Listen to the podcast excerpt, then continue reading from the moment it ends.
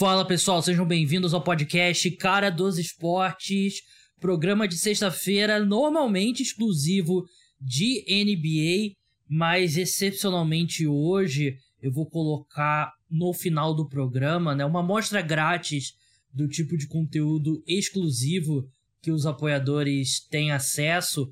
Eu vou colocar o podcast do feed de notícias, né, que é o podcast diário, só com as notícias do dia, né, para o pessoal que não tem tempo de ficar no Twitter o dia inteiro, ficar nas redes sociais o dia inteiro vendo o que está acontecendo, um resumo do de que mais importante rolou naquele dia.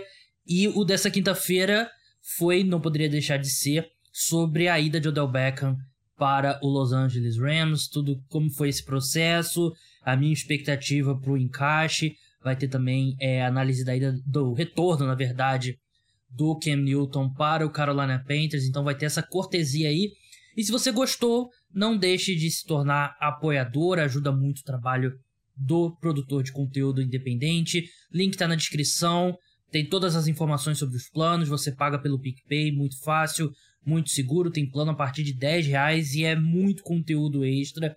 São sete podcasts aí para apoiadores por semana, mais dois newsletters por, por semana também, toda terça, toda sexta-feira, tem grupo no WhatsApp, tudo claro, dependendo do plano que você optar. Então, é isso. Na parte de NBA, é... bem, eu vou falar com. Vou receber o convidado e já passo para vocês o, o, a pauta do dia. Você já viu também no título do podcast, então vamos lá.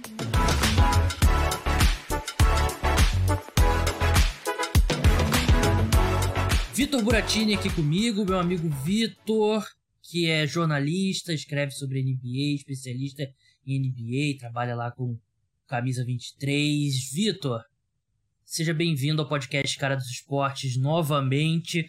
Você que era figurinha carimbada antes do hiato nos programas de NBA. Espero que a gente continue assim nesse retorno do podcast. Pô, muito obrigado, Gabriel. Sempre foi um prazer participar aqui, né? Lembro até hoje que a gente gravou um podcast depois que o Luca Doncic meteu aquele game winner no buzzer beater contra o Los Angeles Clippers Sim. nos playoffs. Foi sensacional.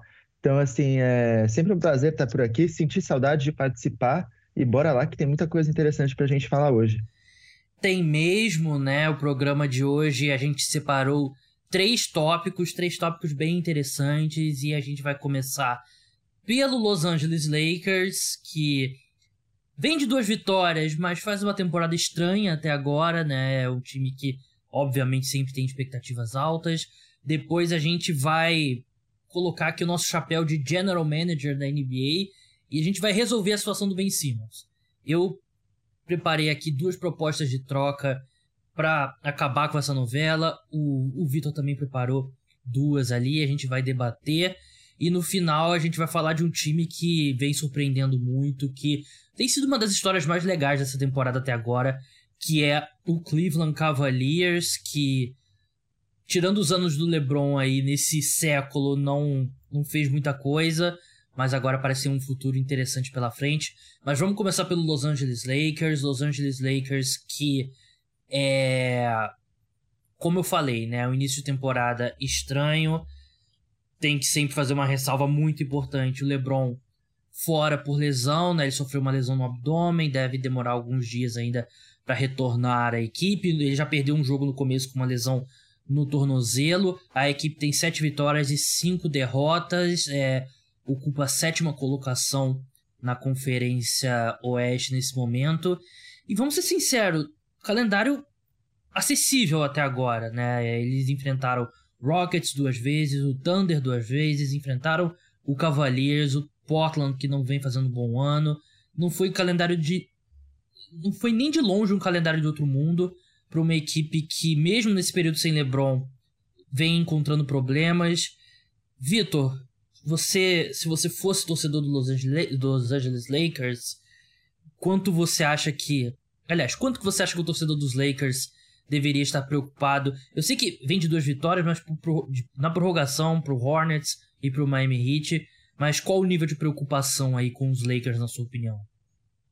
Olha, eu acho que eu acho que tem o um nível que o torcedor deveria estar e o que ele está. Eu acho que o torcedor está razoavelmente preocupado e eu acho que não deveria estar. Talvez seja até uma opinião um pouco polêmica. Porque, olhando racionalmente, né, eu que não torço para os Los Angeles Lakers, o que eu vejo? Eu vejo uma equipe ali que tem 15 jogadores, sendo que três estavam lá na temporada passada apenas, que é o LeBron, o Anthony Davis e o Talen Horton Tucker. Só o LeBron, aliás, só o Anthony Davis jogou aí grande parte das partidas, né? Ele entrou, ele jogou, se não me engano, todas. Então, assim, dois dos nomes que estavam no elenco da temporada passada é, perderam boa parte das partidas. O LeBron jogou metade, tá no Horton Tucker ainda nem estreou. Então, assim, um elenco tão grande aí, é, com grandes mudanças, assim, eu acho que é difícil de encaixar. O encaixe já seria naturalmente difícil por conta da vinda do Russell Westbrook, né? Que a gente sabe que o encaixe não é mais simples ali com o LeBron, com o Anthony Davis. Mas o fato de todo o time ter mudado assim, né? Justamente para até alocar esse contrato do Westbrook, tanto que eles não renovaram ali com o Caruso, que é uma peça importante por conta das questões financeiras e afins. É, eu acho que é normal esse início difícil. É, difícil, eu digo, de com atuações bem questionáveis, né? Como você falou, o calendário deles era simples. Para mim, eles perderam ali é, três partidas que é natural perder para o Warriors Suns e até para o Blazers, assim, a gente sabe que o Blazers não vem numa boa temporada, mas, assim, é uma equipe com bons nomes, querendo ou não.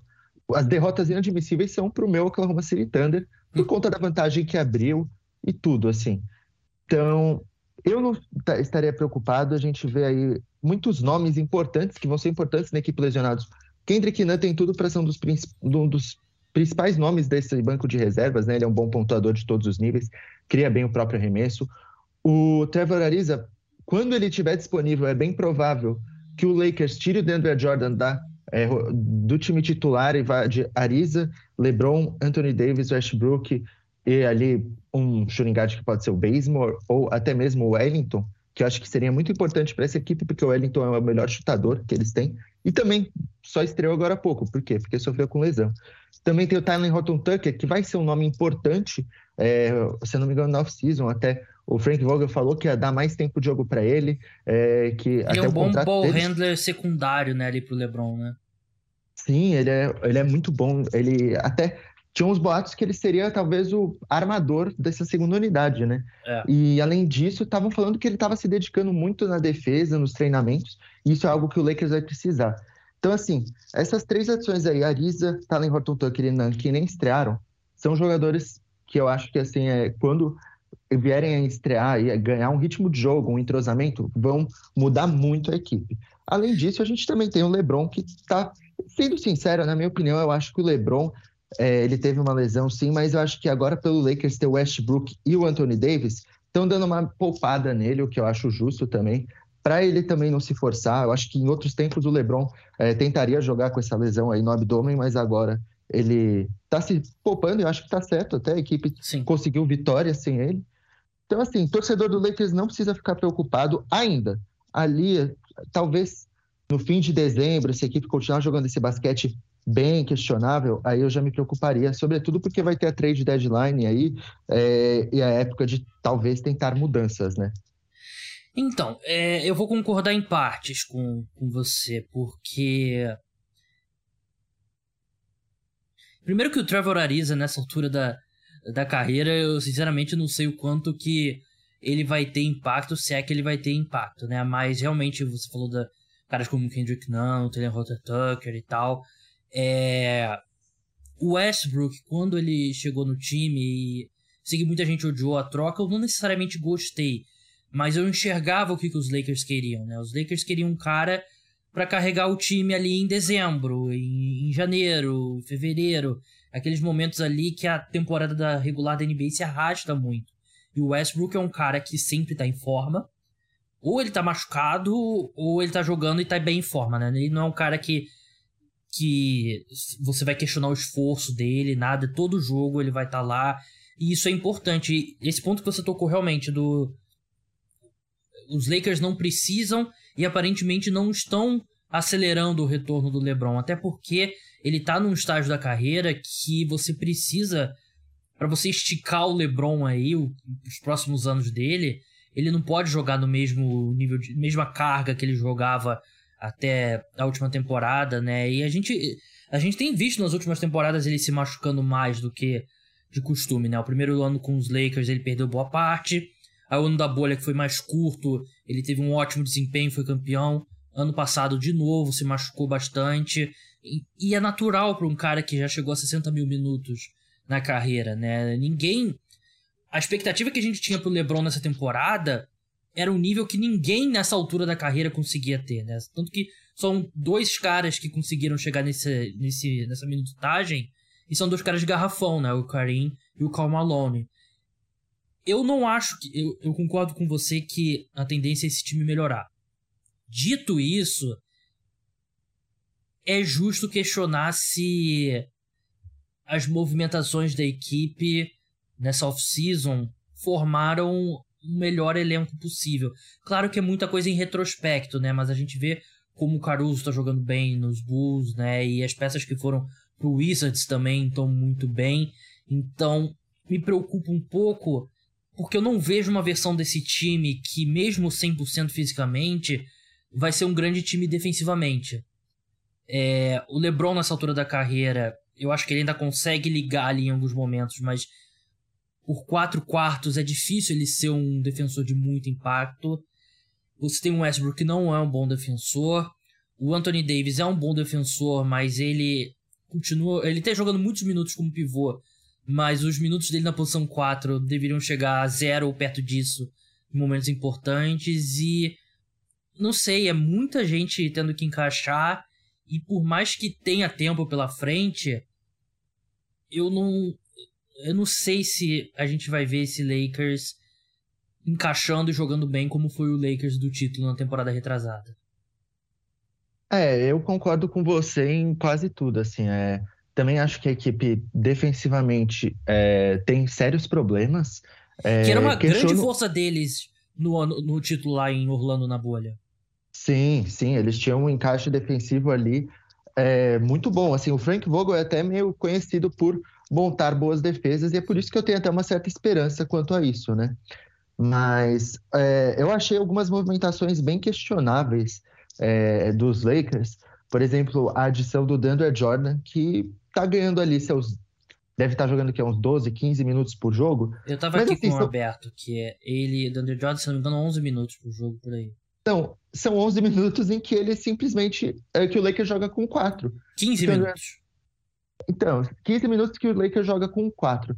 Porque o Denver Jordan ele é nulo dos dois lados da quadra. Ele é um jogador que comete muitos erros, ele é, fica muito desligado do jogo. Assim, é, não tenho nada contra ele, mas. Pô, imagina mim... se não tiver. Imagina se tivesse. eu só acho que, assim, no nível alto, eu não confiaria no Denver Jordan mais, assim. E Sim, tem... uma tem algumas coisas também. Importante. Algumas coisas também, por exemplo, o Carmelo tá arremessando 50% em 6,7 arremessos de 3, né? Isso não vai se sustentar. Não, eu imagino que o Carmelo vá, pode conseguir ali uns 42%, talvez. Que já seria, seria ótimo. Que... É. é, já seria a melhor marca da carreira, muito provavelmente. E, então, assim, é, tem realmente é, adições que eles fizeram questionáveis. Para mim, a mais é do DeAndre Jordan. Eu acho que falta ali um nome do garrafão, apesar de eu querer que o Anthony Davis praticamente só jogue de cinco, a gente sabe que ele às vezes não quer isso, né? Então, ao invés do DeAndre Jordan, eu preferia, por exemplo, um Javel McGee, que é um cara assim que a gente já zoou, teve muitos momentos check tinha full, mas ele é um cara que, por incrível que pareça, ele cumpre bem a função dele. Sim. DeAndre Jordan nem nisso, assim, nos minutos limitados que ele tem. É uma coisa que eu acho importante a gente falar é como o Anthony Davis está bem nessa temporada porque a última temporada dele foi muito abaixo, né? É. É, não foi o que a gente esperava do Anthony Davis. E esse ano ele começou muito bem, é, tá desenvolvendo uma química legal ali com o Westbrook, ele tá protegendo muito bem o garrafão, tá pegando muitos rebotes. Assim, ele não tá conseguindo espaçar a quadra, mas essa não é uma característica dele, né? Eu acho até algo que é, tinha uma, teve uma época que as pessoas falavam assim, não, o Anthony Davis é um pontuador completo e tal, e eu nunca entendi isso direito, porque ele nunca foi um cara que conseguisse arremessar do perímetro. Ele manda ali seus mid-ranges, é, suas bolas longas de dois, né? Como a gente viu ontem no jogo contra o Heat, ele fez várias vezes isso. Mas um pontuador do perímetro, ele definitivamente nunca vai ser um cara com bom aproveitamento. Mas isso não faz falta, porque nas outras áreas ele é extremamente dominante. Então acho que a gente tem que ver isso com otimismo. A outra contratação que eu não sei se gostei muito foi a do Rondo.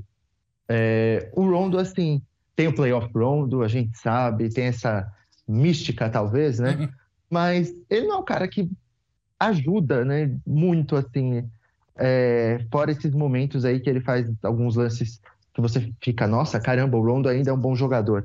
Mas, no geral, ele é sempre um cara que não agrega muita coisa. E, então, assim, essas aí, é, Rondo, DeAndre Jordan foram adições que eu não gostei, definitivamente. O Ariza, eu concordo com você. Não dá pra gente esperar mais muita coisa dele, mas o que eu gosto é mais que quando o Ariza voltar, o Anthony Davis provavelmente vai ficar mais minutos na posição 5 e eu acho que isso vai ser importante. Fora isso, eu também não espero muito do Ariza, não.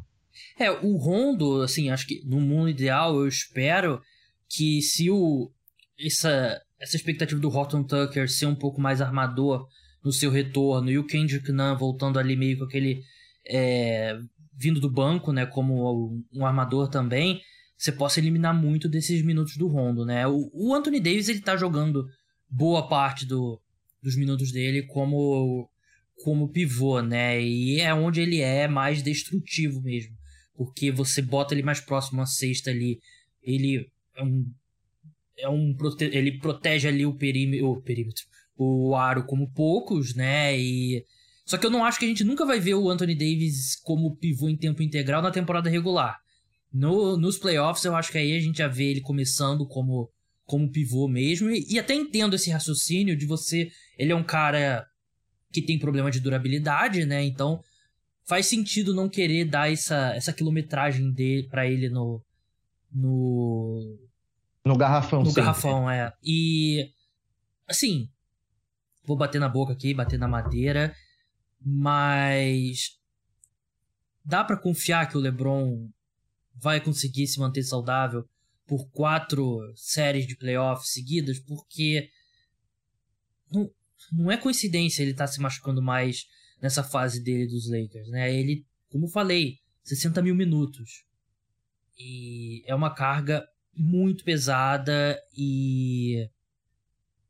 Não sei, espero que não, mas eu teria minhas dúvidas aí quanto capacidade do LeBron se manter no mesmo nível. Porque se o LeBron não for o LeBron nos playoffs, eu não vejo chance para esse time dos Lakers ir longe. É, eu concordo com você. Tem que, o LeBron tem que estar tá no nível máximo dele nos playoffs para a equipe ter chance de título, até porque ele vai ser o cara que vai decidir, é, que vai ter mais bola na mão e afins. É, essa questão da saúde dele eu também acho muito complexo, eu não, eu não consigo prever. É, eu, eu, não sou daqueles que pensam assim, nossa, o LeBron ainda joga. Tem, uma, tem pessoas que pensam que o LeBron ainda é um menino, né? É. é mas não, assim, eu sei que tem as. É, quando eu, quando eu fiz o meu ranking, eu botei ele na quarta colocação e teve gente que reclamou. E, pô, acho que ele nessa altura da carreira, quarto melhor da, jogador da NBA, é espetacular, mas achar que ele ainda é um cara que tem a mesma capacidade física de um Yannis ou um, Le... um Kevin Durant é, é, loucura. Exato, não, eu concordo plenamente com você. É, mas é isso, ele tem que estar no nível máximo nos playoffs para conseguir. E aí eu acho que vai ser importante esses descansos, né? Sim. Que ele vai ter ao longo da temporada regular. Eu imagino que ele vai ter vários. É, porque assim, o Westbrook é um cara que não vai descansar. Ele é o cara para jogar os 82 jogos. Então, assim, se o LeBron descansar, e o Anthony Davis estiver saudável, vai ter Westbrook e vai ter Anthony Davis. Então, dá, com esses dois, dá para ganhar grande parte dos jogos da temporada regular. A questão é mais os playoffs. E aí, nos playoffs, o LeBron se faz necessário. Então, assim, é, olhando hoje, né, que ele vem de, uma, de algumas lesões, é difícil a gente imaginar que ele vá desempenhar naquele nível fenomenal, né? Sim. Mas fica aqui a torcida. Eu torço para que ele consiga, que ele me prove que, que eu estou errado. É, e assim, eu sei que você é um grande fã do Russell Westbrook, mas um outro motivo que o LeBron precisa estar 100% nos playoffs é para conter o impulso do Westbrook de com 4 minutos pro fim do jogo, o Lakers ganhando por 2 ou perdendo por 2, ele começar a pegar a bola e pedir aquela o ISO, né, e ele querer decidir, né? Porque aí é o acho que com o LeBron ele pode conter esses impulsos do Westbrook, deixar o Westbrook ali num papel mais secundário. Mas se o LeBron não for o LeBron 100%, aí eu acho que a gente pode querer vendo, querer ver, a gente pode acabar vendo o Westbrook falando, não, eu, eu decido isso aqui. E aí a gente sabe que o histórico do Westbrook nos playoffs é, é bem ruim. Antes da gente passar para o próximo tópico, mais alguma coisa de Lakers que você queira, queira tocar ou podemos seguir? Não, só falar que assim, torcida pode ficar tranquila mais um tempo aí, né? E torcer para que tenha um mercado de buyout bom aí, com bons nomes, para ver se a equipe consegue um ou outro reforço importante e se livra, e se livra do DeAndre Jordan ou do Rondo. Verdade. Vamos seguir agora para novela. Acho que é a novela mais. Não sei, tem a novela do Kyrie também, né? Mas o Ben Simmons com o Philadelphia 76ers e ele se representou, mas disse que não tá pronto para jogar, e enfim, todo mundo tá sabendo o que tá acontecendo, ele tá basicamente ele não, basicamente não, ele não entrou em quadra ainda pelo 76ers nessa temporada, alguns boatos aí de negociações aquecendo, mas parece que nada concreto. Uma um suposto rumor aí de que conversas entre Sixers e Celtics ganharam alguma atração e o Sixers estava pedindo o Jalen Brown que se o Boston Celtics fizer, aí pô, fecha ali o Brad Stevens e não tem como, pelo menos eu, né? Não sei se o Vitor discorda, mas eu não, não acho que dá para envolver o, Jalen Brown em qualquer troca pelo, pelo Ben Simmons. Dito isso, eu e o Vitor vamos tentar resolver essa situação aqui, né? A gente tem quatro propostas de troca aí pro Ben Simmons, né? Pro Philadelphia 76ers e pro Ben Simmons, né? Pra tentar resolver. O objetivo aqui é fazer uma troca que a gente acredite ser realista. Então vamos começar com você, Vitor. Qual que é a, a sua troca número um? Olha, é só falar para você que, assim, para mim o Celtics não tem que trocar o Jalen Brown de jeito nenhum também. É tá fazendo uma temporada até melhor do que o Jason Tatum. Então, Celtics está certo em recusar é, qualquer oferta que queiram tirar o Jalen Brown de lá. Assim, se fosse o Harden, como teve o rumor na temporada passada, tudo bem. Mas o Simmons, não. Mas meu primeiro, minha primeira sugestão de troca é do Ben Simmons para Minnesota. É, muita gente já teve muitos rumores, né? Do Ben Simmons talvez indo para Minnesota. A equipe de Minnesota estaria interessada nele no off-season. Conversas rolaram mas até agora não se concretizou. É, no, no, meu cenário, eu trocaria o Ben Simmons pelo D'Angelo Russell, é, três escolhas ali, ou duas de primeiro round, né? Mas é, eu, se fosse o Minnesota, não tentaria dar a escolha do próximo draft, tentaria dar ali 2023, 25 e 27. E é, salary filler ali, jogadores para bater salários. Porque talvez, é, D'Angelo Russell, para mim, hum, é, teve um começo de temporada bem abaixo, né? Mas eu imagino o encaixe dele com o Embiid talvez fosse ser divertido, assim. Ele é um cara que consegue pontuar de todos os níveis, é um playmaker razoável ali, não é um playmaker igual o Ben Simmons, né? Mas é um pontuador melhor e um defensor pior. Para mim, o Ben Simmons em Minnesota seria um encaixe perfeito, porque ele ajudaria a equipe nas duas coisas que ela mais precisa, que é rebotes e defesa também precisa de um, com essa, com essa possível saída do D'Angelo Russell, também precisaria de um playmaker e ele seria esse playmaker aí. É, Minnesota tem dois pontuadores completos já, que é o Towns e o Edwards. É, o próprio Malik Beasley é um cara que também consegue pontuar de todos os níveis e nessa temporada está saindo do banco. Então, assim, eu acho que o Ben Simmons em Minnesota elevaria muito o nível da equipe. É, a, a gente vê Filadélfia bem até, Uhum. Agora, sem o Ben Simmons, né, com o Tyrese Maxey, eu acho que é, D'Angelo Russell seria uma ótima opção também para a equipe. Acho que manteria a equipe bem, né? Sim. E além das escolhas, né, que eles poderiam vir a usar para fazer outras trocas, né? E os outros role players ali para bater salário. Então, acho que essa troca é, Minnesota sairia ganhando e não existe um cenário para mim que Filadélfia saia ganhando por conta de toda a situação que foi criada. Mas esse seria um, um cenário em que eles não perderiam tanto. É, o, o D'Angelo Russell, acho que muita gente pode ter ainda a ideia do D'Angelo Russell que do Nets, né, naquele último ano dele dos Nets, que, que, realmente foi muito bom, mas ele não é aquele jogador. Ele, ele é um cara que tem deficiências enormes defensivamente. É, eu achei interessante, eu achei interessante o D'Angelo Russell, porque acho que você tocou no ponto correto. Não tem não tem cenário que assim, o Ben Simmons é um cara muito difícil de você definir o valor dele atualmente. E o valor do que o Ben Simmons pode ser nos bons momentos e mesmo na temporada passada, antes dos playoffs, ele é um cara que poderia ter sido facilmente o defensor do ano, né? Ele é um defensor incrível, ele é um cara que na transição é um dos jogadores mais aterrorizantes, né? Ele é muito rápido, tem uma visão incrível, então também ele deixou o valor dele muito ruim, né? Com aquele lance dele é, não indo pra enterrada, né? E tal. Mas realmente, é, eu achei interessante. E ele ajudaria a compensar uma das deficiências do, do Towns, né? Que é a defesa. Ele. Assim, o Ben Simmons pode marcar de 1 a 5, né? Qualquer, qualquer jogador ali, então achei interessante. Vou te jogar aqui Não, a minha. Pode falar. Só completando, é, realmente o que você falou aí. É, o D'Angelo Russell tem deficiências muito grandes. As pessoas pararam mesmo no tempo, né? É. É, algumas. No, naquele D'Angelo Russell que levou os Nets aos playoffs, eles tiveram aquela temporada muito divertida, era um time muito divertido.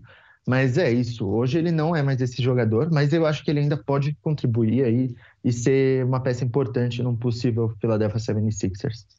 Aliás, parênteses, os Warriors conseguirem tirar o D'Angelo Russell do nada na ida do Kevin Durant pro, pro Nets e depois transformar ele no Wiggins e naquela escolha que. Foi a escolha que virou o Wiseman ou foi a desse ano? Foi a que virou o Kuminga. Ah, que virou a desse ano, ano, né? Mas mesmo assim, né? Tiraram o D'Angelo Russell do nada e conseguiram essa, te mostra aí. É, quando o time é bem administrado é outra coisa. É, a minha é a mais tradicional possível, é a mais discutida, que provavelmente é mais discutida aí quando fala-se de é, de Ben Simmons e assim, acho que pelo começo desse time torna ainda mais plausível Ben Simmons por CJ McCollum até acho que, assim, o Damian Lillard tem sido uma decepção maior, bem maior do que o CJ McCollum. O CJ McCollum basicamente está jogando o que ele, o que a gente está acostumado a ver. O, ele tá dois pontos a menos por jogo em relação ao ano passado, 2% a menos em arremesso de 3, que num período aí de, sei lá, 12 jogos, 2% não é nada. Mas eu acho que o Portland Trail Blazers precisa fazer alguma coisa. E a gente já tá aqui ano 1, 2, 3, 4, 5, 6, 7, 8, 9 do, do CJ McCollum em Portland. E, e assim, crédito os Blazers. Eles tentaram de tudo para fazer funcionar esse time e tal. E não acho que o encaixe Damian Lillard e CJ McCollum seja um problema.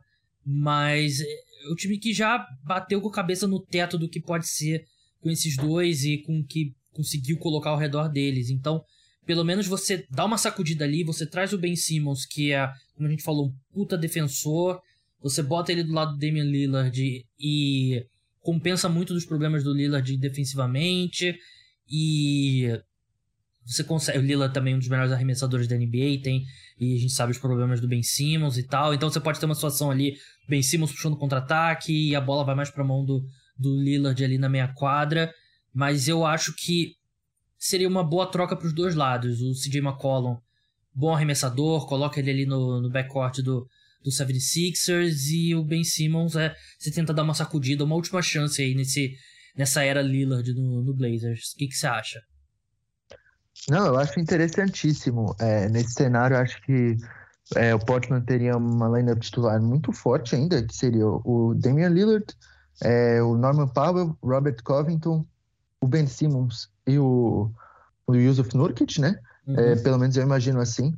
É, o, a gente vê ali o CJ McCollum, ele está produzindo, como você disse, 21 pontos por jogo, né? Enquanto isso, o Norman Powell está produzindo 18,5, né? É, é, uma pontuação parecida. Acho que o Powell pode exercer aí a, a função de ser o pontuador secundário, né? O uhum. segundo jogador que mais tem volume de jogo nos arremessos. E o Simmons ajudaria muito porque ele desafogaria também o Lillard um pouco é, na função de playmaker, é, de armar jogadas, né? Porque a gente sabe, o Lillard é um ótimo é, armador, mas acho que ele é um pontuador ainda melhor. Então, muitas vezes, acho que ele tem que focar nisso aí, é, de se dividir meio nessas duas funções, em fazer tudo em ambas, né? E isso às vezes pode acabar atrapalhando. Fora esse ganho defensivo aí que seria fenomenal. Eu acho que Ben Simmons e Robert Covington nas alas, cara, eles marcam qualquer um. É, o Ben Simmons então, poderia ser um pouco o que o Draymond Green é pro Curry, né? Que ele tira um pouco da pressão, deixa o Curry jogar fora de, de bola, né? Causando bastante de problemas aí para as defesas adversárias. Podia ser uma, uma dinâmica parecida. Concordo, exatamente. Seria interessantíssimo. É, eu acho até que Filadélfia ganharia um ótimo jogador ali. É, o McCollum pode, poderia entrar ali na lineup titular no lugar do Seth Curry, o, o Curry ir para o banco, né? Ser o principal arremessador da segunda unidade. E é, o, o CJ McCollum é um cara que pontua muito bem, também consegue exercer a função de playmaker secundário. Então eu veria ganho para ambos nesse aí. Obviamente com o Portland ganhando um pouco mais. Verdade. Agora a sua segunda troca, eu tô, você, desde que você me falou qual era o time, eu fiquei bem curioso para ver o que, que você colocaria na, na troca. Cara, então, essa aí é uma troca super mega ultra polêmica. É, eu acho que é praticamente impossível dela rolar, sendo bem sincero aqui. É, porque assim, eu trocaria, é, eu teria, eu tentaria, é, se eu fosse o Houston Rockets, eu tentaria trocar pelo Ben Simmons e vou explicar aqui o porquê. É, a gente, o início de temporada do Houston Rockets, eles estão usando o Kevin Porter Jr. como armador ali deles. E assim, o Kevin Porter Jr. é um ótimo, é um jogador com muito potencial, mas eu acho que para ser o principal playmaker de uma equipe, ele talvez não, talvez não vá dar certo, assim. A ideia era melhor do que está sendo a execução. Eu sei que é uma equipe é, que está em tanque, então assim a gente, os jogadores às vezes não vão no seu melhor nível, mas eu acho que não vai dar certo. É, então assim, eu tentaria trocar por é, fazer uma troca se eu fosse o Houston Rockets para trazer o Ben Simmons. Aí fica a questão: quais ativos a equipe do Houston Rockets tem para mandar? A equipe do Houston Rockets tem atualmente um jogador só com um salário bem alto, assim, que é o John Wall, que já falou que não vai jogar essa temporada pela equipe de Houston. É, já teve até um boato, se eu não me engano, no off-season, de que poderia rolar um negócio assim, né? É, de um Ben Simmons por um John Wall, mas é, a equipe de Filadélfia mandando ali salary filler, né? Só que nesse cenário, para mim, o Houston teria que mandar muitas picks para a Filadélfia aceitar também. E eles assim, têm, tem algumas picks que eles não têm também, né? Da troca do, do Westbrook e do Chris Paul, né? Sim. Mas eles adquiriram muitas picks é, naquele negócio lá do James Harden, obviamente. Sim, e eles têm é. ali, se eu não me engano, um total de 6, 7 picks de primeiro round, algo do tipo. Então, assim, eles teriam que dar boa parte dessas, né? Mais o John Wall para receber o Ben Simmons e ali um outro, um outro jogador para bater salário. Não sei quem seria, mas Philadelphia com certeza tem aí alguém para mandar só para fazer o um negócio acontecer, ou até talvez às vezes entre o terceiro time no negócio só para ajudar nisso. O que eu acho? John Wall não seria o melhor encaixe, definitivamente, com pro Joel Embiid. É, o John Wall, a gente sabe que ele não é um, ele não vem numa, ele não tá mais no seu em uma boa forma física, né? Mas assim, é, uma coisa que eu achei razoavelmente boa na última temporada foi o playmaking dele, isso não decaiu tanto. Outras questões caíram bastante. Então, assim, acho que para ele ser ali o armador do, do Philadelphia, né, que necessita talvez de um playmaker primário, é, porque eu não sei se o Tyrese Maxey já está preparado para ser esse cara, talvez seria interessante. Obviamente, não é o negócio dos sonhos, está bem longe de ser.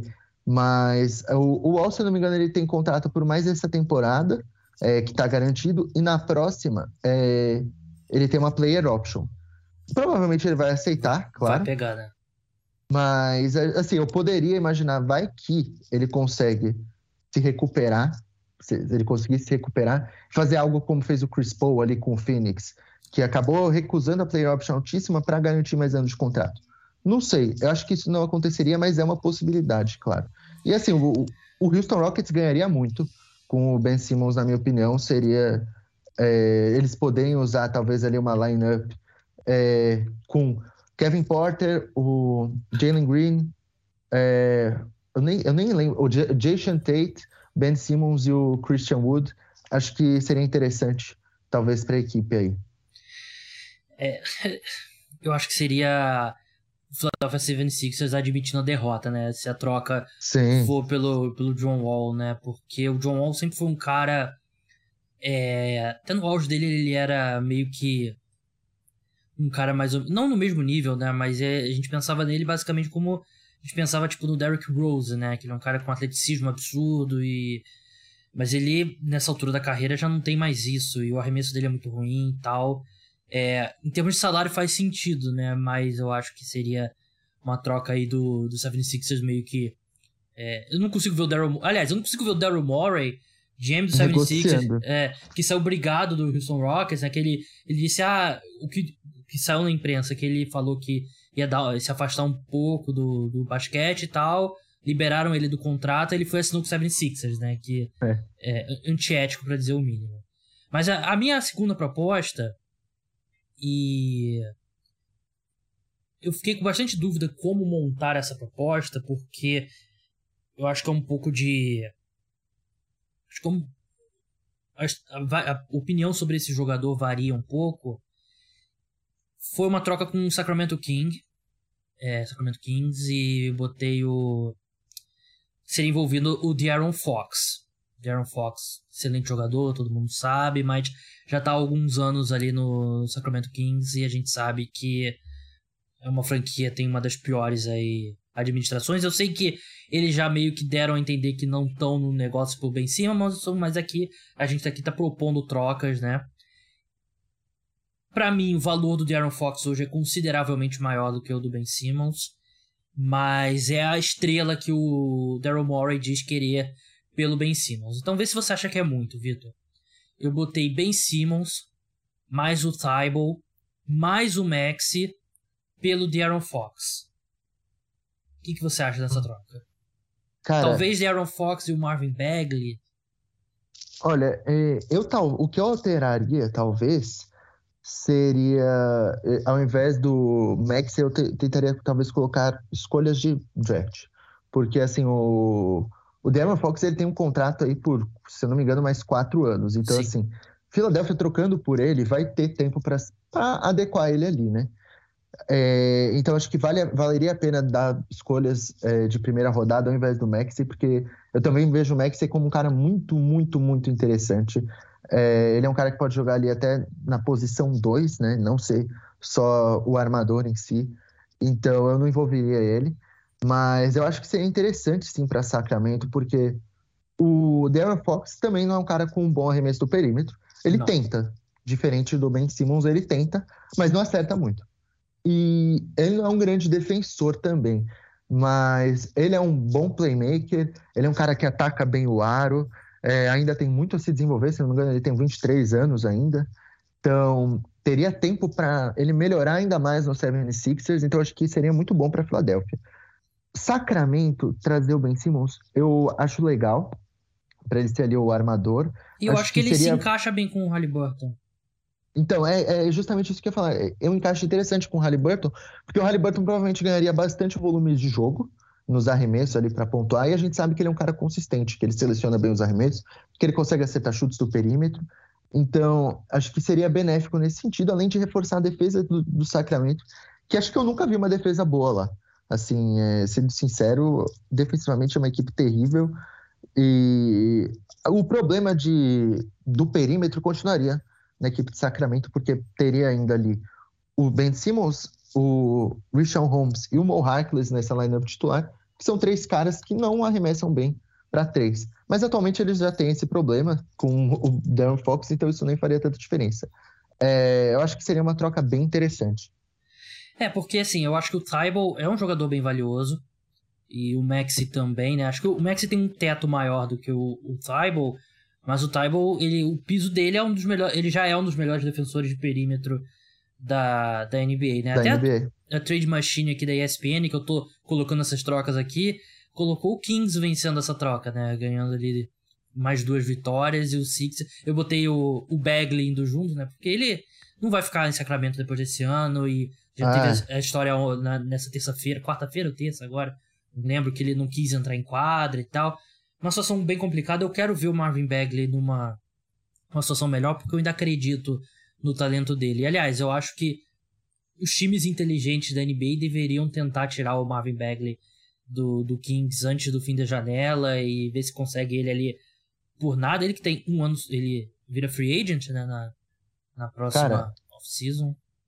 É, é, eu concordo com você, porque assim, o Bagley, ele tem 22 anos ainda, ele sofreu Sim. com lesões nos últimos anos? Sofreu, mas assim, o, ele é um cara que ele pode evoluir muito em um cenário adequado. E a gente sabe que Sacramento é o mais longe de cenário adequado. Sim. É a franquia, é a pior franquia dos últimos, sei lá, 15 anos da NBA. Então, assim, Eu acho que atualmente o valor dele, para mim, é, é, talvez uma escolha de segunda rodada, por incrível que pareça, só isso mesmo, porque tá em último ano de contrato, a gente sabe que ele não vai ficar de jeito nenhum. Então, Sacramento, se ganhar qualquer coisa por ele, já é, já tem que se dar feliz, sabe? Então, qualquer equipe aí que tiver um bom player development é, vai conseguir talvez tirar um, um melhor do Marvin Bagley.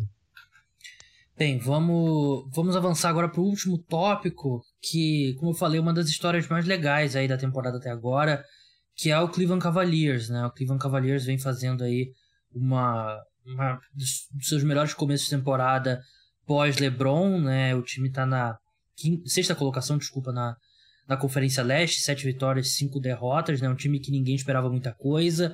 E com essa formação aí, Torres Gêmeas e que jogador fantástico o Evan Mobley, né? E assim, eu eu era equipe Kate Cunningham, né? Até porque eu, até porque eu torço pro Pistons e acho que um ponto muito importante do Kate Cunningham é que ele queria ir para Detroit, né? O que nem sempre acontece. Eu ainda acredito que o Kate Cunningham vai ser um grande jogador, mas assim, todo mundo que acompanhava o draft sabia que o Evan Mobley ia ser um excelente jogador, um jogador moderno e tal. Mas até os maiores fãs do Evan Mobley não, não esperavam que ele seria isso, né? Um cara que já tá na discussão para Defensive Player of the Year, eu acho que não é não é exagero e mudou esse time, né? E essa parceria dele com o Jared Allen tá funcionando muito bem, né? E um time com um estilo de jogo diferente, né? Porque você não tá acostumado mais a enfrentar times com dois big mans ali no, no garrafão. Mas começando pelo Mobley, Vitor. Assim, nadando de braçada para ser o calouro da, da temporada, né? Não, é, ele para mim, junto com o Scott Barnes, são os dois ali que disputam o prêmio, são os contenders, né? É, mas ainda mas... colocaria o Mobley consideravelmente na frente. Mas, é, não, o Mobley, a temporada dele, cara, é, é, muito melhor do que eu imaginava. Assim, eu imaginava que o Mobley ia ter dificuldades no primeiro ano, porque... Como todo é um Big Man jovem, né? Exato, ele ainda é magro, você vê ali, ele precisa ganhar massa. E acho que isso vai acontecer nos próximos anos, o que é assustador até. Mas ele é o melhor prospecto defensivo desde o Anthony Davis, e isso acho que é praticamente um consenso. Esse primeiro ano dele, esses primeiros jogos, ele era o jogador com mais chutes contestados na liga, mais arremessos contestados na liga, se não me engano, no começo dessa semana, né? E assim, ele tinha uma vantagem absurda para o segundo colocado. E o Jerry Allen também estava ali nos primeiros. Então, assim, cara, é, ele é um cara impressionante, ele é um cara que é, ele acerta suas bolas de três, não tem um baita aproveitamento, mas eu vejo ele conseguindo ser um cara que com espaço que ajuda ali a espaçar eventualmente. Ele né? tem um bom toque, né? Faz parecer do... ele, ele tem um, uma boa mecânica, né? É. E isso para mim é 50% para você ter um bom aproveitamento do perímetro. Então, assim, e, é... e sim, rapidinho, ele tem um ótimo aproveitamento de lance livre também, né? E normalmente o cara que tem um bom aproveitamento de lance livre, mesmo que o arremesso de três dele ainda não seja bom, normalmente é uma indicação de que eventualmente vai ser bom. Exatamente. E fora que, cara, você vê ele, ele pega, ele puxa contra-ataque como um verdadeiro armador. Então, assim, ele é um absurdo e o encaixe dele com o Jared Allen era, era muito questionável para mim e está se mostrando muito interessante, muito promissor. O Jared Allen também está tendo uma temporada muito boa, é, calando a boca de todo mundo que criticou o Cleveland Cavaliers por renovar no valor que renovou com ele. Ele é um dos melhores protetores de aro da liga para mim. É, então, assim, é, é, é uma dupla de garrafão fenomenal. O Cleveland Cavaliers em si está me surpreendendo, mas tem uma coisa que eu ainda não consigo gostar, apesar de que está dando certo, e é algo que eu acho que vai mudar a longo prazo, que é o Laurie Markkinen como titular ali. É, o Lauri está jogando bem, ainda não é o jogador que a gente esperava depois do ano de novato e do segundo ano dele em Chicago, mas eu acho que para Cleveland é importante que eles tragam um bom ala ali é, defensivamente, até que saiba pontuar bem de uma forma mais consistente, até do que o próprio Lauro. O Lauro ele é um cara que arremessa bem do perímetro, mas eu não consideraria ele exatamente um pontuador em si. Então, assim, é, acho ele... que ele é um cara que tá, tendo, tá jogando bem deslocado, né? Porque, assim, ele tá machucado nesse momento, né? Quer dizer, tá com. Sim. Na, afastado por Covid. Mas ele não é um, um cara para jogar na posição 3, né? Então acho que deles. Do, desses três jogadores aí do frontcourt, ele é o que tá. sacrifica mais ali do jogo dele. Sim, e acho que assim, é, a longo prazo ele não vai continuar ali como ala. Eu imagino até que no futuro, plano, no futuro, é talvez ele ser o principal jogador ali vindo do banco, sabe? Uhum. É, atualmente é o Kevin Love, é um dos principais ali, é, que também está afastado, né? É. Mas acho, acho que o Lauri pode exercer, inclusive, essa função do Kevin Love quando o Kevin Love sair de Cleveland, né? Que a próxima temporada é a última de contrato dele, eu imagino que ele não vai querer ficar lá. Então, eu imagino assim que ele vai ser mudado para o banco, né? Sim. Mas Cara, muito interessante ver a evolução do Darius Garland, por exemplo. Darius Garland que tá virando ali um floor general muito bom, é um pontuador muito consistente, tá amadurecendo Sim. e ainda tem muito para amadurecer. O Sexton não vinha em um início de temporada tão bom ali, ele que é conhecido pelos chutes de três, ele não vinha tendo um bom aproveitamento, mas também é um cara que eu gosto muito. É, eu acho que Cleveland tem que tentar ficar com ele sim para o futuro, talvez não para ser titular, se ele, se ele, se ele aceitasse né, um papel vindo do banco, seria interessante. Mas eu acho ele muito bom, é, acho até subestimado. E a gente tem o Ricky Rubio, né, cara? Que temporada tá fazendo o Ricky Rubio? Inacreditável. E eu fui um dos que não gostei da contratação do Rubio, né? Porque eu achei que ele. Porque ele é um, um armador muito competente, né? Ele é meio que a, linha ali, né? De um armador bom, um armador ruim na NBA. Eu acho que ele tiraria minutos, né? Mas é. Ainda mais com a lesão do Sexton agora. Eu, eu vou discordar um pouco de você do Sexton. Eu. Eu não acho que ele é um cara que vai ficar a longo prazo em Cleveland, porque eu acho que o cara é o Garland mesmo, para ser o, o armador da equipe. E ele era o meu palpite para Most Improved Player, né? E, e vai ser difícil, né? Com, com Miles Bridges jogando do jeito que ele tá jogando mas o Garland deu um salto esse ano, né? Ele tá jogando muito bem, a, bola de três dele tá caindo, e você vê todas as estatísticas dele ali melhores, né? E, mas eu não acho que o. Eu não vejo o, o Sexton sendo o cara ali a longo prazo. A influência do Rubio também tem sido muito boa, né? Porque, como eu falei, é um armador profissional de basquete. E, assim, tem muitas coisas para se gostar nesse time. O próprio. O Coro vai jogar um pouco mais agora, né? Com com essa, esse afastamento, é, afastamento do marketing. Mas é o que você falou, Jared Allen, levanta a mão aqui, não entendi o contrato dele que o que Cleveland ofereceu. E até acho que acho que a versão final desse time do, do Cavaliers não é com Jared Allen. Eu acho que é com o, o Mobley jogando a posição 5. Mas com o que o Allen tá jogando, e o contrato longo pela frente, ele pode ser um cara que pode render um, umas peças importantes pro Cavaliers, né? Porque o Allen é um time. É, o Allen é um pivô quase perfeito para jogar num time competitivo de verdade. Sim, é... ele não é aquele pivô moderno que passa a quadra ou coisa do tipo, mas o que ele se propõe a fazer, ele faz muito bem. Sim, então, corre assim, a quadra, protege o aro. Sim, é um cara que luta por todas as bolas. É, eu gosto muito, assim, desde que ele tava, assim, desde o Nets nele, né? Eu achava ele já um jogador muito interessante. E agora no, no Cavs, essa temporada em especial, ele tá melhor ainda. É, quanto ao Sexton, eu, eu, eu, como eu disse, eu imagino talvez ele, eu gosto dele, imagino ele ficando Cleveland, mas ele teria justamente que aceitar esse papel mais secundário, eu diria. Porque é, realmente o, o Garland é para ser o armador, assim, o cara que vai ficar com a bola é, a maior parte do tempo. E o Sexton, em alguns anos, acabou sendo esse cara, né? Nas, últimas, nas primeiras temporadas dele. O problema para mim do Sexton é que, assim, eu não vejo ele sendo titular, um, o armador titular de acho que nenhuma equipe, sabe? É, não é nem que ele é ruim, mas é que ele não tem ali aquela capacidade de playmaking que um armador às vezes exige. É, eu, eu, vejo ele muito, talvez, em uma equipe exigindo o, é, exercendo o papel que o Jordan Clarkson exerce ali no é. Utah Jazz. Que é o cara que vem, fica com a bola na segunda unidade, comanda a segunda unidade, é, arremessa pra caramba e é isso, sabe? É, é assim que eu vejo ele. Verdade, é. E teve toda aquela história dele da temporada passada, né? Que saiu aquela notícia de que é, os jogadores dos adversários do Cavaliers ficavam zoando os outros jogadores do Cavaliers, falando, ó, oh, sabe que o Sexton não vai passar a bola. Ah, por que, que você tá correndo? Ele não vai te passar a bola e tal. Então é uma situação complicada, mas eu concordo plenamente. Ele é um cara ali que eu acho que o futuro dele é sendo um sexto homem de, de bom nível e não acho que isso vai ser. É, vai se concretizar em, em Cleveland. Mas enfim, esse é o surpreendente Cavaliers que talvez consiga ali uma vaga no play-in e quem sabe consiga chegar nos playoffs. Não é o ano deles ainda, mas é um, é um time que está se mostrando bem promissor. Vitor, muito obrigado pela sua participação. Siga ele lá no arroba Buras1313. Primeira de muitas aqui após esse ato. Até a próxima. Pô, tenho que agradecer você, Gabriel, por me chamar aí. É sempre um prazer estar por aqui. Eu aguardo os próximos convites também, que é só chamar que eu aceito. Muito obrigado a todos que ouviram. Então, como eu falei lá no começo do programa, vou passar agora para Vou colocar agora na, na edição, vou colocar o programa sobre o Odell Beckham no Los Angeles Rams e o Cam Newton no seu retorno ao Carolina Panthers. Esse programa é que foi para os apoiadores exclusivo, então para você ter um gostinho aí de um dos conteúdos que o programa de apoiadores é, oferece.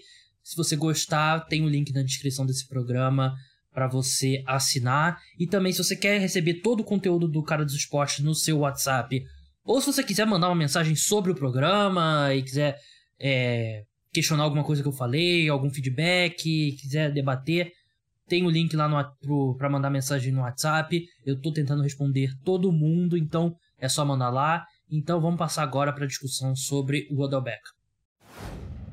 Quinta-feira, 11 de novembro, e essas são as notícias mais importantes do dia.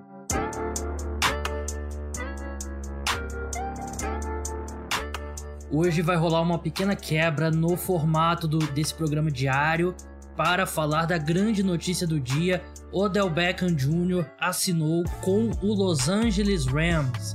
Sim, Los Angeles Rams, aquele time que toda hora coloca todas as fichas na mesa. Aliás, nessa altura do campeonato, eles já tiraram a chave do carro e botaram na mesa, tiraram a chave de casa e botaram na mesa, botaram no centro lá é, do, da pilha ali das fichas, né, no jogo de poker.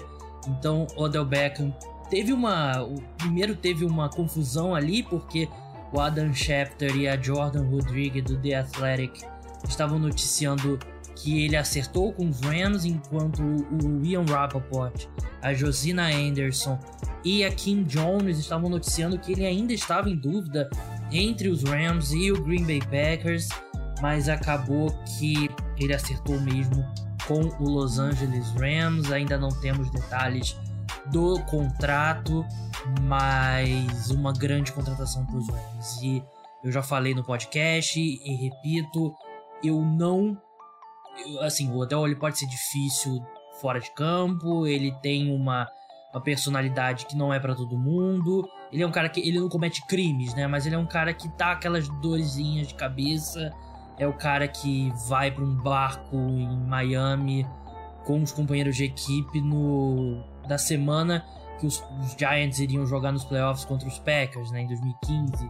Ele faz esse tipo de coisa, mas ele, no que acontece no mundo da NFL, em termos de crime, jogadores cometendo crimes fora de campo, não é o caso do Odell Beckham. Em campo, eu acredito que o fato de não ter encaixado foi muito mais culpa do Baker Mayfield. E eu já falei aquele número lá que o Pro Football Focus fez um levantamento de quem era o culpado, entre aspas, em cada passes incompletos e foram 89 passes incompletos quando o Baker Mayfield mandou a bola na direção do Odell. Se eu não me engano, são 15 eles colocaram como culpa do Odell e mais de 40 como culpa do, do Baker Mayfield, né? O Odell ainda estava se desmarcando. Ele pode não ser o mesmo Odell Beckham dos Giants com a, com a mesma explosão, mas para mim ele está bem próximo disso. Diria que 90, 95% do que ele era no auge, ele ainda é. E vai ser um grande encaixe. Assim, vai ser um grande encaixe. Na teoria seria um grande encaixe com o Los Angeles Rams. Claro que ele tá chegando no meio da temporada, não é fácil. O ataque do, do Los Angeles Rams é tem um estilo bem particular, então não tem como garantir que ele vá se encaixar logo em 2021 e pode ser que demore também, né? Tô vendo aqui, o Odell Beckham, ele acabou de completar 29 anos, né, no dia 5 de novembro, um ano mais novo do que eu. Mas, assim, você olha pro depth chart dos Rams, né? Agora a equipe tem um trio apenas com Robert Woods, Cooper Cup e Van Jefferson. Que é um baita trio, né? E você acrescenta o Odell e você torna isso um grande quarteto. O Van Jefferson vai ser aquele cara mais de esticar o campo que vai entrar em determinadas posições, então vai ser aquele trio titular mesmo. Robert Woods, Cooper Cup, Odell Beckham. Eu acredito que a gente vai ver muito. Eu acho que os três podem é, se aliar por abertos, se alinhar pelo slot, né? Eu acho que a gente vai ver o Odell e o Cooper Cup se alternando mais, mas até o Robert Woods pode alinhar ali pelo, pelo slot também. Então eu tô muito curioso para ver como é que vai funcionar. Não sei se a gente vai ver o Odell Beckham em campo já no domingo, né? Eu nem sei se ele pode já. Domingo não, desculpa. No Monday Night Football. Eu não sei nem se ele pode entrar em campo já contra o 49ers nessa semana.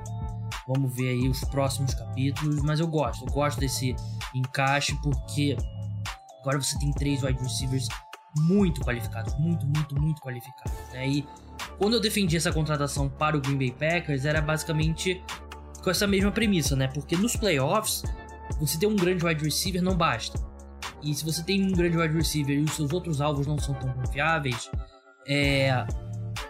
o impacto desse grande wide receiver cai muito. Né? A gente vê nos playoffs o impacto do segundo e do terceiro melhor wide receiver é maior do que o do principal, porque o principal você pode colocar lá um safety dobrando com um cornerback pressionando e você consegue pelo menos diminuir o impacto dele, consegue forçar ele a ter quatro recepções para 50 jardas.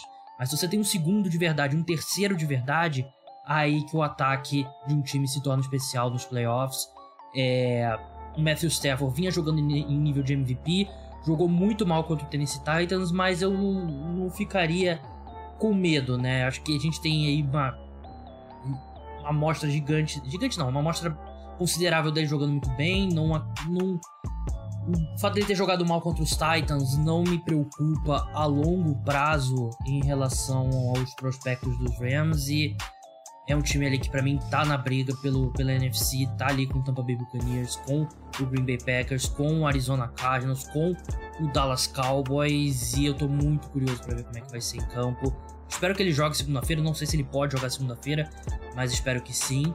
E do lado dos Rams, né, é um time que eu respeito o que eles estão fazendo, né? Porque eles não estão colocando o pé ali se. Ah, vamos, ter, vamos ver, dá pra gente é, arriscar e tal. Eles estão mergulhando de uma vez. Eles estão indo pro tudo ou nada. Se. Não, o elenco provavelmente vai ficar numa situação bem complicada nos próximos anos, até 2025, se eu não me engano, sem uma escolha de primeira rodada. É complicado, porque você precisa dessas escolhas o, você monta o elenco da NFL atualmente, é, você tem uma parte ali de jogadores que você renova contrato que é bem pequena, e a maior parte do elenco são jogadores que você seleciona no draft, né, com valor controlado de salário.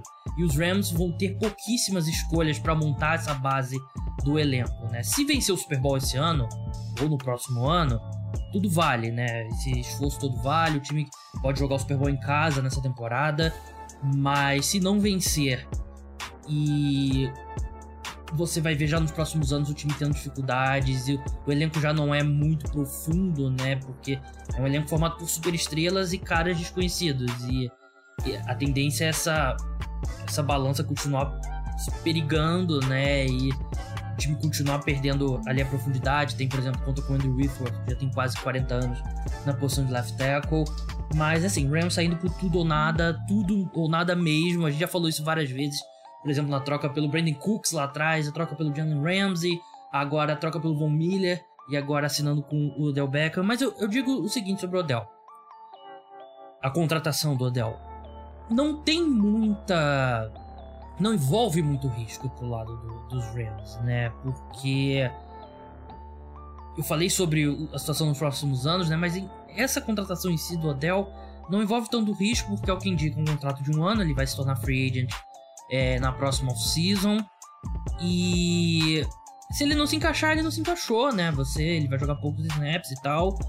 Acontece. E se ele se encaixar, se ele de fato mostrar que a culpa do que da, dos problemas dele em Cleveland não eram de, não era dele, a culpa não era dele, era do Baker Mayfield e dos Browns como um todo, de novo, acho que dentro de campo é esse o cenário. Fora de campo, claramente eles não se davam e tal, e isso influencia, mas eu acho que em campo o Odell tava se desmarcando e o Baker Mayfield não conseguia encaixar com ele. E o Baker, o Odell também não conseguia se encaixar com o Baker.